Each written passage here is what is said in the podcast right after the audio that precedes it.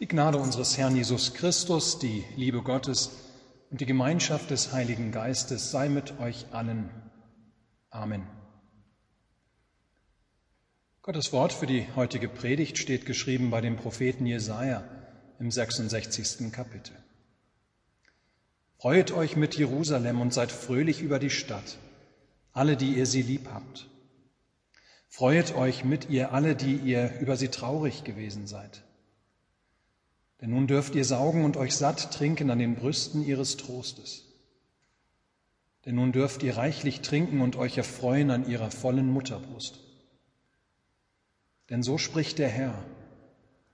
Siehe, ich bereite aus bei ihr den Frieden wie einen Strom und den Reichtum der Völker wie einen überströmenden Bach.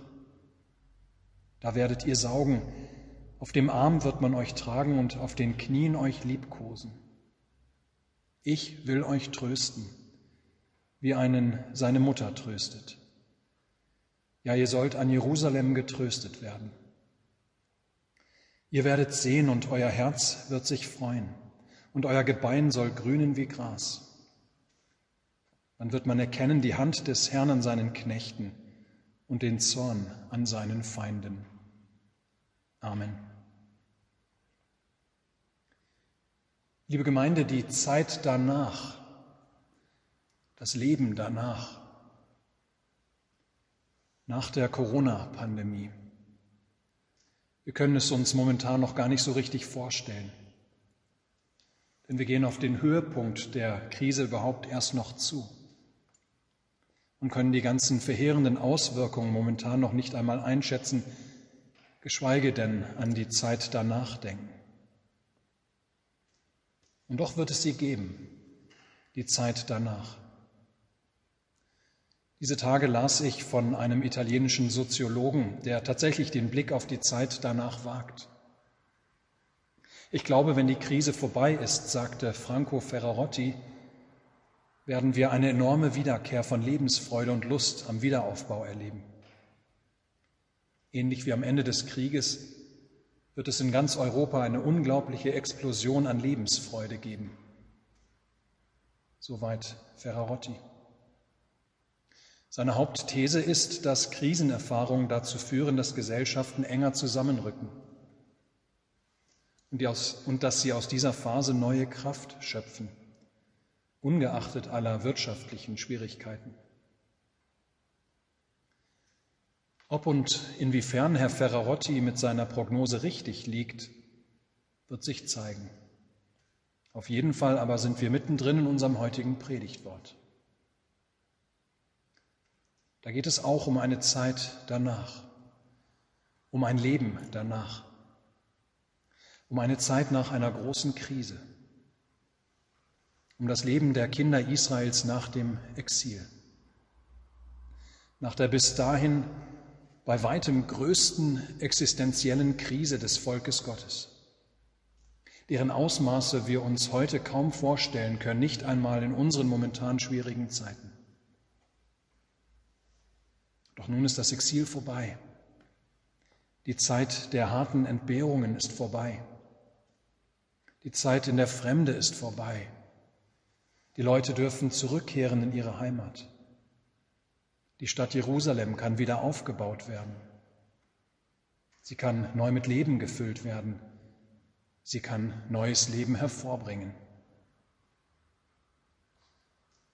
Jesaja gebraucht wunderschöne Bilder für diese Zeit danach. Jerusalem wird mit einer stillenden Mutter verglichen, an deren vollen Brüsten die Menschen sich satt trinken können reichlich trinken können, mit Freuden in vollen Zügen das Leben der Mutter in sich aufnehmen können, um durch diese Nahrung wieder zu wachsen und weiter zu gedeihen. Und so erfolgt der Ruf des Propheten an das Volk, freuet euch. Ja, freuet euch. Gott schenkt nach dem furchtbaren Exil neues Leben. Es wird euch gut gehen. Alle Trauer soll ein Ende haben.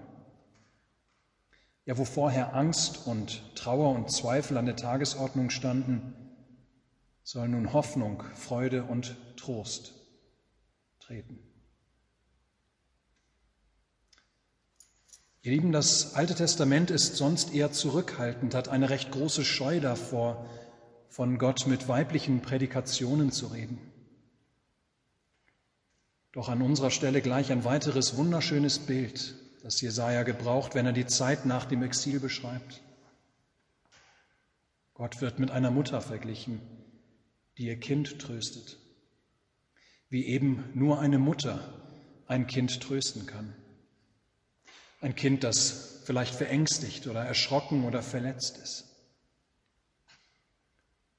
Ja, die Kinder Israels dürfen sich über die Innigkeit der Liebe Gottes zu ihnen freuen. Seine Liebe ist wie die Liebe einer Mutter zu ihrem Kind, das die Mutter auf den Arm nimmt, wenn es schlecht geträumt hat oder hingefallen ist oder geknickt aus der Schule zurückkehrt und trösten und neuen Mut schenken kann, wie kein anderer, wie es nur eine Mutter kann. Ja, trösten und aufrichten und ermutigen will Gott sein Volk. Alle ihre Leiden heilen, alles Unheil wenden und will seinen Frieden sich ausbreiten lassen unter ihnen wie ein Bach, der überströmt. Es wird gut sein. Die Gebeine sollen wieder grünen, sprich, Gott wird den abgemühten Gebeinen seines Volkes wieder neue Lebenskraft schenken.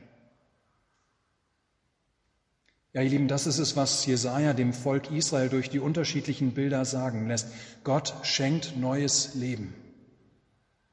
Gott schenkt ein neues Leben danach. Ein Leben in Jerusalem nach dem Exil, für die Zurückkehrenden.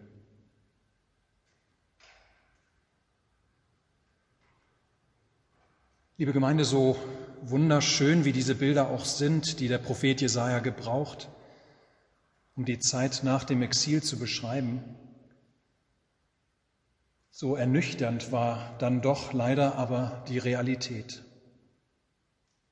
In Wirklichkeit blühte das Leben in Jerusalem nach dem Exil nicht so wirklich auf.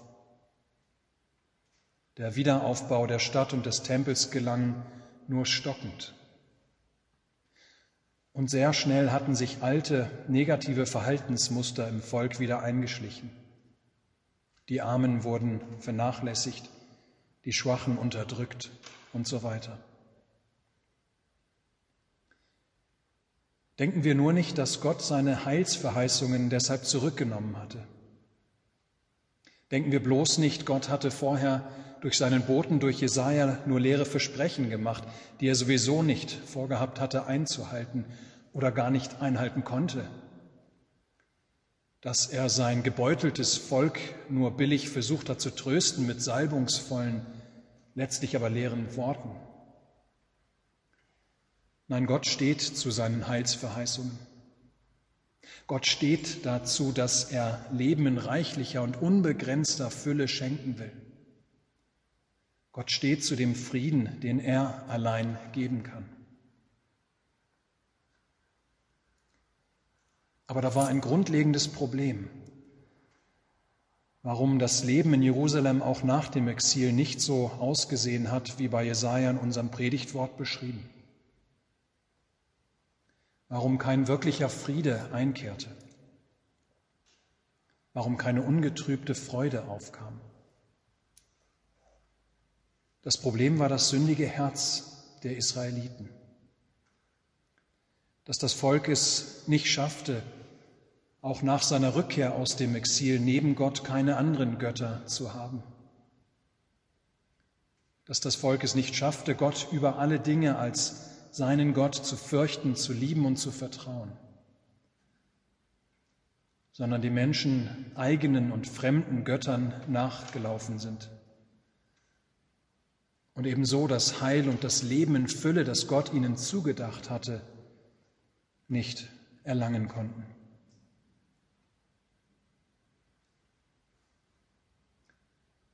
Ich hatte diese Predigt angefangen mit der Frage nach dem Danach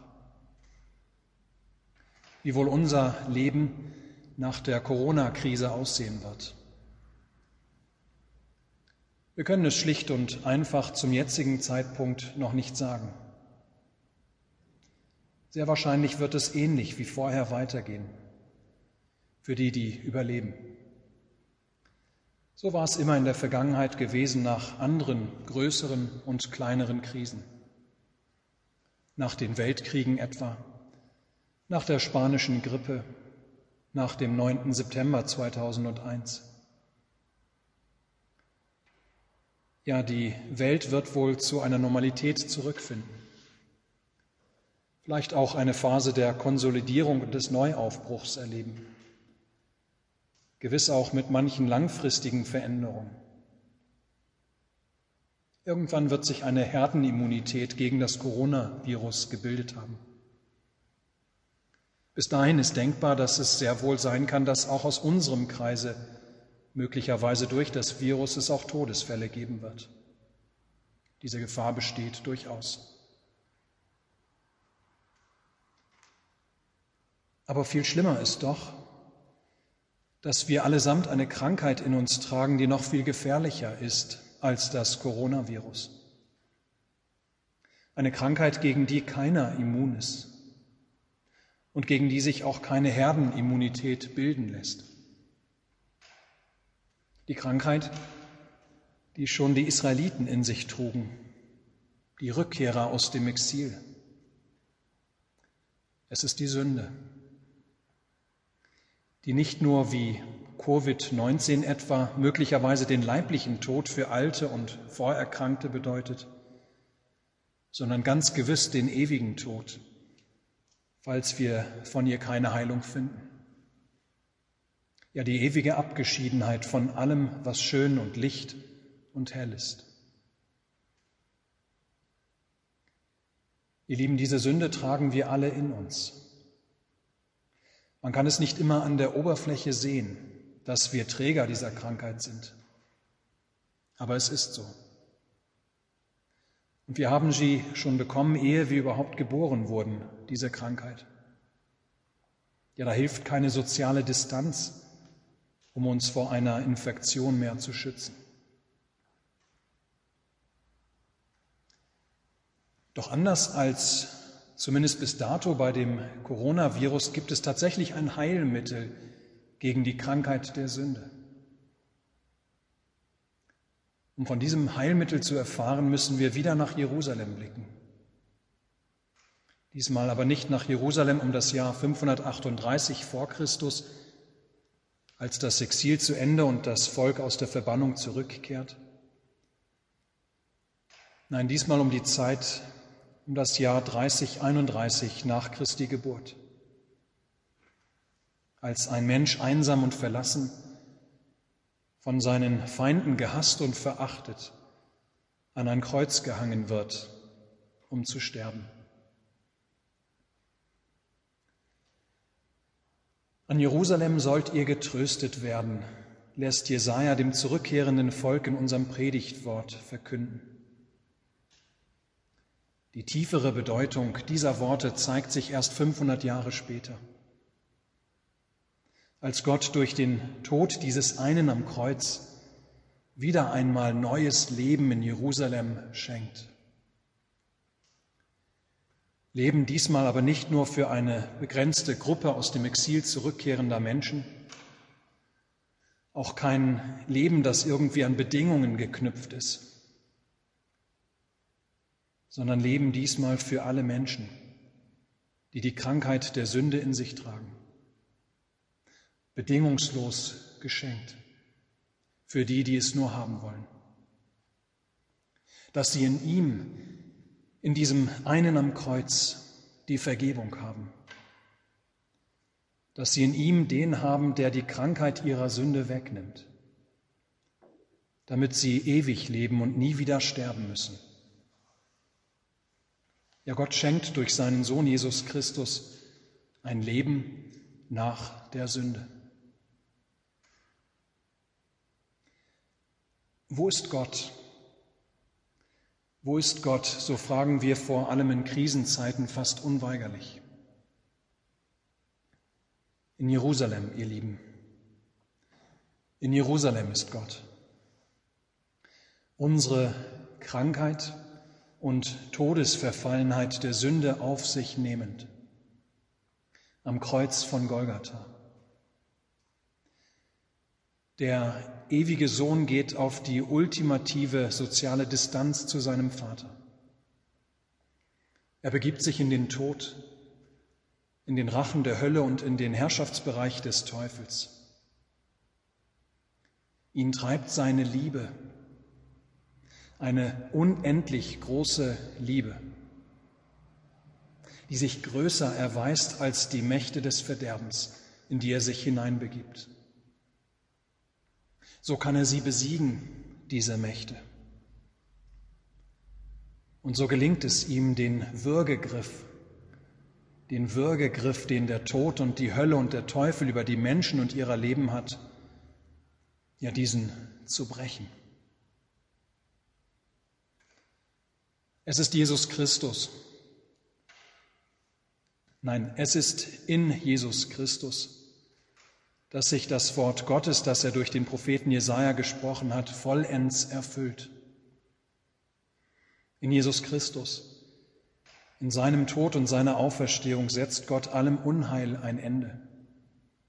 Heilt er alle Leiden, schenkt er Leben, ewigen Frieden, lässt er vertrocknete Gebeine wieder grünen tröstet er uns, die wir verängstigt und erschrocken sind, wie einen nur seine Mutter trösten kann.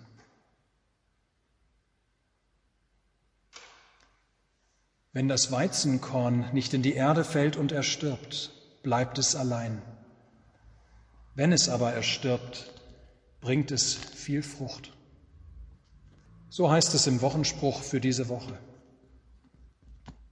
Das Weizenkorn Jesus Christus fällt tatsächlich in die Erde und er stirbt. Daran werden wir diese Wochen vor Ostern besonders erinnert. Doch eben dadurch bringt das Weizenkorn viel Frucht, wunderbare Frucht. Frucht, an der alle, die mit Christus durch den Glauben verbunden sind, Anteil haben, schon jetzt. Wir brauchen keine übermäßige Angst vor dem Coronavirus zu haben. Längst haben wir das Leben, das Christus erworben hat am Kreuz, die Frucht seines Sterbens. Längst fließt dieses Leben durch unsere Adern.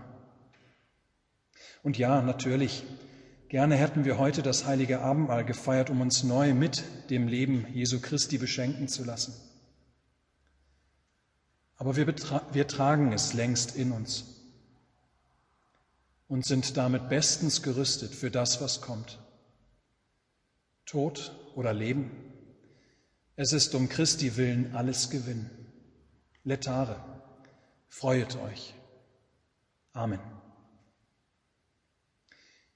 In dir ist Freude in allem Leide, o du süßer Jesus Christ. Durch dich wir haben himmlische Gaben du der wahre Heiland bist. Hilfest von Schanden, rettest von Banden. Wer dir vertraut, hat wohl gebaut, wird ewig bleiben. Halleluja. Zu deiner Güte steht unser Gemüte. An dir wir kleben im Tod und Leben. Nichts kann uns scheiden. Halleluja. Der Friede Gottes, welcher höher ist als alle Vernunft, Bewahre eure Herzen und Sinne in Christus Jesus. Amen.